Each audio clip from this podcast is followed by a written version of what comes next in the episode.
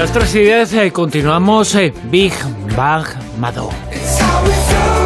La Rosa de los Vientos con Bruno Cardeñosa. Our whole universe was in a hot, dense state that nearly 14 billion years ago expansion started. Wait, the earth began to cool, the autotrophs began to drool, Neanderthals developed tools, we built a wall. We built the pyramids. Math, science, history, unraveling the mystery that all started with a big bang. Brilliant. Big Bang Mado. Con Mado Martínez. Eh, Mado, muy buenas, ¿qué tal? Buenas noches, ¿cómo estáis? ¿Qué más Chucky? ¿Qué más Chucky? Oye, en Mira, la sintonía se escuchaba al comienzo la música de esa serie de televisión mítica, historia, ciencia y humor unida, Big Bang Theory, en esta sección Big Bang Mado. ¿De qué nos reíamos eh, cuando se emitía esta serie? Humor absurdo, pero también a veces un poquito de humor muy negro, ¿no? Ácido, de este que normalmente sentirías... Bueno, y un poquito oculto, ¿eh? Inglés. También. Sí. Humor inglés, humor anglosajón, Mm. un poquito ácido. Pero bueno, eh, ¿habéis oído alguna vez concretamente hablar del humor negro? Sí, claro. Que son estos chistes que normalmente... O sea, a mí eh, eh, por WhatsApp hoy me han enviado un tablero de ajedrez, ¿vale?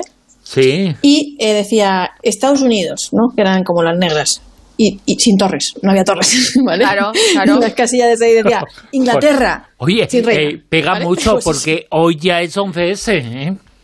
Claro, ellas son CS, Claro. ¿no? Pues ese tipo de chistes mm, a veces muy, muy duros, ¿no? Que pueden parecer crueles, que algunas personas encuentran graciosos, pero que realmente muchas veces son como que faltan el respeto, que son como que de disgusto y que pueden... Bueno, algunos hasta llegan a ser analizados por la policía, ¿eh? Por si constituyeran delito, ¿eh?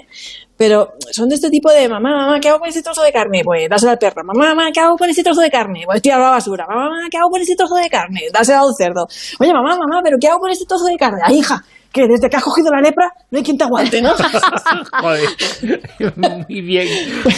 Sí, sí, Pues so- eh, nos hemos reído todos eh, y, nos reímos de eso, tenemos que decirlo, Bueno. ¿no? Nos reímos es- exactamente de ese humor. Como Los hay peores. ¿eh? Hay un, Sí. hay- pero bueno, que... que Sí, que la cuenta uno ciencia peor, dice ¿eh? que la- sí, no, hay peores, ¿eh? Hay, hay peores ahí, algunos que dices, hostias, han pasado. Pero la ciencia dice que las personas más divertidas, en especial aquellas que disfrutan del humor negro, tienen un coeficiente intelectual más alto. ¿Ah, sí? Bueno. Con las catástrofes se hace mucho humor negro, ¿eh? es una forma un poco de relativizar cuando lo estás pasando mal también. Para algunos es una manera de salir adelante, ciertamente. Poner un poquito ahí de humor ácido, macabro y decir, bueno, yo qué sé, ¿sabes? Es como ya de, de perdidos al río, ¿no? En, ahora, con la guerra de Ucrania, hay mucho humo- humor negro, hay shows. No, bueno, pero si había hasta con lo del holocausto, ¿no? Eso de cómo meter a 600 nazis en un 600. bien. Sí, bueno. Bueno, no digo cómo acaba el chiste, ¿vale? sí, sí, sí, Porque es desagradable. Sí, pero eh, yo sí, eh, no me refiero a ese humor, pero sí que interpreto que la gente que tiene más desarrollado el sentido de la empatía, de la cultura, es aquella que sabe y interpreta y sabe coger el humor. Cuando hay humor que hay que tener un mínimo de inteligencia para poder comprenderlo, cuando se entiende chistes complicados, esa persona que tienes delante es una persona culta y leída. Claro. Bueno, y además el neurocientífico Scott Wims, que además escribe un libro titulado ¡Ja! ¿Vale? Eh, la ciencia de cuándo nos reímos y por qué Sí. dice que el humor tiene su base en el conflicto. Además, digamos que el cerebro se anticipa, genera expectativas y adelanta hipótesis. Y cuando pues, la cosa sale por petenera, o sea, que, que resulta algo así como que te descuadra, o andas ideas contradictorias al mismo tiempo, pues, pues no se le ocurre otra cosa que reírse. al Es cerebro. verdad, O sea, es verdad. Claro, en plan, ¿qué coño? y, y es bueno echarle humor a la cosa, a pesar de que a veces pues suena fuera de contexto y tu novia te dice que la mordió un perro y cuando pues la vas a bajar del taxi ella va toda estresada y lo primero que te sale involuntariamente puede ser una carcajada, ¿no? Y ella te puede decir, no te rías, y tú, jaja, jaja. ¿Vale? O no, depende del nivel de amenaza de tu chica. Porque tu cerebro lo primero que piensa es, hostia, que la mordió un perro, ¿vale? Pero ¿cómo que la mordió un perro? No puede ser, no puede ser, o sea.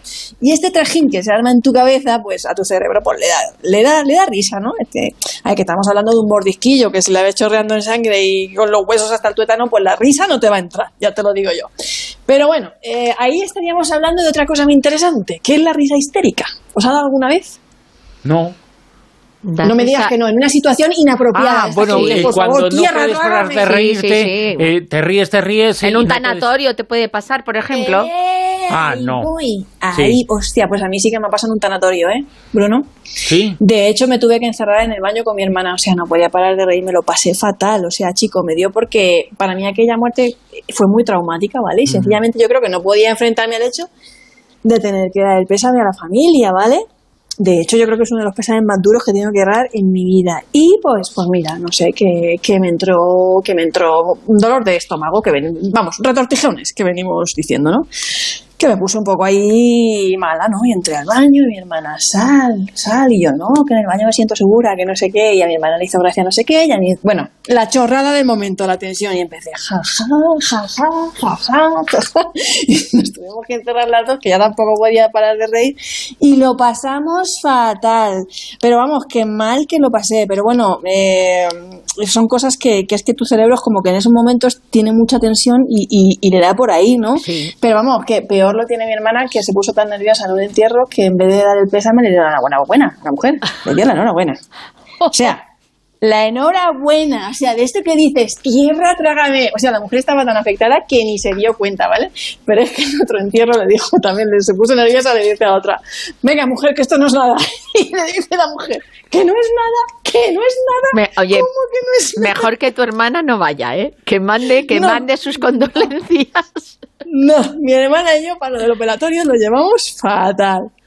En fin, yo, yo quisiera saber si algún oyente ha pasado algún momento de estos de tierra trágame en un velatorio funeral, por favor que no lo cuente en Twitter con almohadilla Rosavientos o nos escriba un email porque de verdad que son cosas que yo tengo, tengo mucho interés de ver que no somos las únicas que, que nos ha dado ahí. Pero bueno, según los psicólogos, la risa histérica o inapropiada es la respuesta psicológica a la ansiedad y la tensión que nuestro propio cuerpo nos hace reír para aliviar. Claro, yo, lo- el otro día, el en- vamos, en verano, el otro día, me- prácticamente hace nada, me estaban contando, pues eso, también eh, anécdotas de estas así un poco chungas, porque fíjate lo que pasó, porque tal, y a mí me daba la risa, y digo, y ya tuve que disculparme, digo, mira, de verdad que no me estoy riendo de lo que me estáis diciendo, sino que simplemente es que lo veo todo tan, tan extremo, Surrealista. tan extremo, tan, tan como fu- fuera del lugar, que es que me da la risa.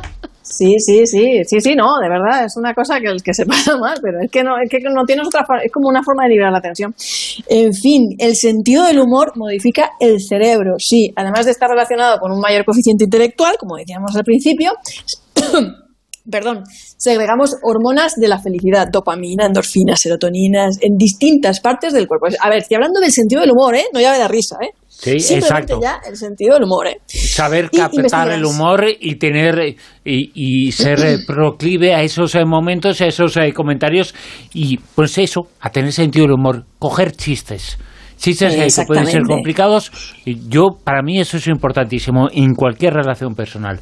Tener Sí, a alguien tener- que es capaz de entender y comprender la ironía. Sí, que no siempre es fácil, ¿no? Mm. Y mm, además el sentido del humor aumenta de los distintos tipos de inteligencia, la verbal, la emocional, y te entrena para tomarte los problemas con humor. O sea, es verdad, lidias con optimismo, incluso te ríes en mitad de la adversidad. Alguna vez ya hemos hablado de otros beneficios, como que reduce el estrés, baja el colesterol, mejora la circulación, pero a que nunca te han contado que es bueno burlarte de tu pareja. Pues no. Hombre, a la pareja no sé yo si le va a venir muy bien. Venga, Porque venga. de vez en cuando te, te puedes lanzar alguna pulladita. No, si es que me, ha- me han dicho que es muy bueno para, para desestresarse y el otro Oye, sí. que algunas puyas acaban en divorcio, ¿eh? El otro, Hombre, depende qué el otro la otra. Oye, mm, es casi mejor como que desvía, ¿eh? Desvía el dardo para otro lado. Ay, pero yo he visto pullas que acaban en divorcio. Bueno, y otra cosa que he visto que acaba en divorcio, una pareja remando en kayak. O sea, las no parejas me remando en extraña, no me extraña. O sea, Me la coordinación. La coordinación. ¡uh! O sea, una pareja en kayak, ahí ves si se llevan bien o no se llevan bien, ¿eh? Porque, de verdad, en kayak los ves si van a durar o van a acabar en divorcio. Te lo ¿Ah, digo en sí? serio. Sí, sí, sí, de esto de decir, venga, montanos en kayak. Eso es ya como, bueno, la prueba de fuego. Pues dice la ciencia que burlarte y reírte de tu pareja fortalece la relación sin pasarse que las burlas y las bromas de mal gusto consiguen justo lo contrario, ¿vale? Claro. Pero la Universidad de Kansas realizó 39 estudios, ¿vale? 39 sobre este tema que seguramente estará dejando ojiplático a más de uno de esto de ¿cómo? ¿Qué? ¿Burlarte? O sea, 39, no uno, ni dos, ni, 39 durante 30 años. O sea que esta afirmación viene con una base de estudio científico bastante consolidada y bastante prolongada en el tiempo, porque sale a más de media de más de un estudio al año. Y Jeffrey Hall, que es uno de los investigadores, dice que, que las burlas son sanas y las necesitas para poder formar un vínculo con tu pareja, pero hay un límite y si lo cruzas, tu relación puede estar condenada al fracaso. Y también dice, y esto es muy importante, que el humor es un elemento fundamental para construir una relación sana, fuerte y exitosa. Y que compartir sentido del humor y reírse juntos es un componente crucial para una relación. La atención, además, porque la risa compartida es un indicador importante, casi un predictor, de la atracción romántica entre parejas potenciales. Yo creo que además dos personas que se hacen reír, siempre lo he dicho, tienen derecho a todo. Sí, bueno, y anda que no muchas veces dicen, bueno, ¿y a ti cómo te gusta fulanito flanita? Que me haga reír. Que te haga reír, siempre lo dices, ¿qué te gusta de esa persona que me hace reír? Es cierto. Bueno, eh, hay un anuncio de televisión eh, que dice algo así como... Eh, ¿Quién me hace reír más que mi pareja? Mi dentista. Mi no, pero eso. Pues, eso eh, no va sé si para otro lado, ¿eh? relación, ¿eh? Eso va para otro Pero bueno. lado. Eso suena un poquito... Bueno. Un poquito así. Y luego sabe- también hay veces que cuando uno tiene... película porno, ¿eh? Claro. Sí, cuando tiene un conflicto así Hombre, como... no- fontanero. No, no iba de eso, ¿eh? La pe- Ya, eh, ya, pero sí, sí, nosotras sí. Yo, eh, yo cada vez que veo el anuncio tienes- pienso en eso, que ahí hay hay, hay cosa... Yo es que tengo hay, la mente hay- tomate, hay tomate. Yo, Yo- pienso yo- que hay tomate. Yo, yo lo que pienso es que no hay muchas neuronas en ese, en, en- pues si te hace reír tu dentista, joy, o eres masoca o, o no sé, porque el dentista no te anuncio, hace reír. Ahora, te joroba la boca. El mensaje, el mensaje está bien porque eh, es eh, calado, cuestión, sí, sí, cuestión sí. de debate. Ah, con lo cual llega, con lo cual que llega. lo comentemos es significativo. Por cierto, Mado, Dime, el bostezo es contagioso y la risa también. La risa también, la risa se contagia. De hecho, no sé si os acordáis que hubo una vez una epidemia de risa y todo, que Sí. apareció en las revistas más importantes. Bueno, lo hemos tratado mil veces en la Rosa de los Vientos, ¿no? O sea, que, que la cosa puede llegar incluso a afectar a un pueblo entero.